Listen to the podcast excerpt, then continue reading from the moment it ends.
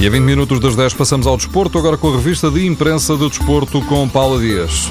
Hoje começo com uma notícia que ainda não está nos jornais, em papel, só amanhã, mas já está na TSF. André Carrilho está desde há cerca de uma hora na Academia do Sporting em Alcochete. Vai manter-se por lá até à hora de almoço. Carrilho tem marcada para as 10 da manhã uma consulta médica.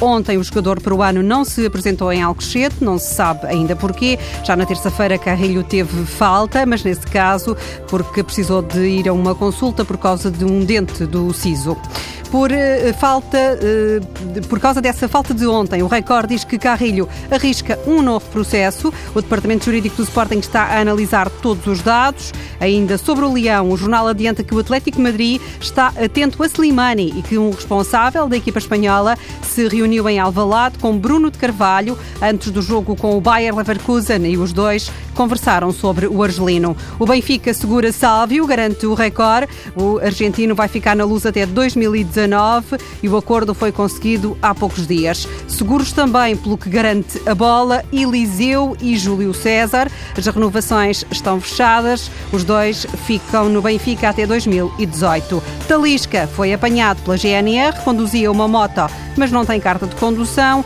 Vai esta manhã explicar-se em tribunal.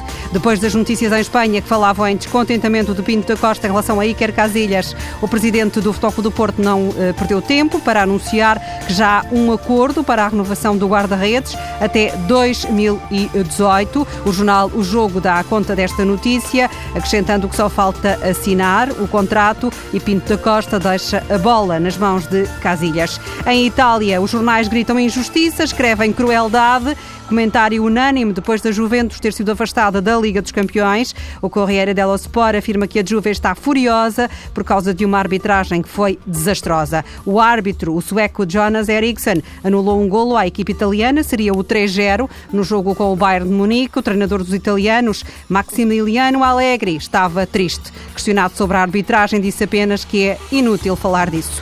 Triste também é a história que envolve os adeptos do PSV. Foram a Madrid para ver o jogo entre a equipa holandesa e o Real.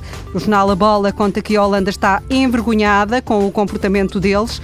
Na Plaza Maior atiraram moedas para o chão para que as mendigas, grande parte rumenas, as apanhassem como pombos atrás do milho. Pode ler-se na bola. Ao mesmo tempo que isso acontecia, ouviam-se gritos em cadência perante a humilhação pública destas mulheres. A Embaixada da Holanda em Espanha lamentou o que aconteceu e a Philips, que patrocina o PSV, apontou o dedo a esta má conduta. O presidente do clube holandês prometeu que os adeptos vão ser identificados, há fotografias e imagens vídeos e haverá consequências. Antes, já o governo espanhol tinha falado num delito de ódio.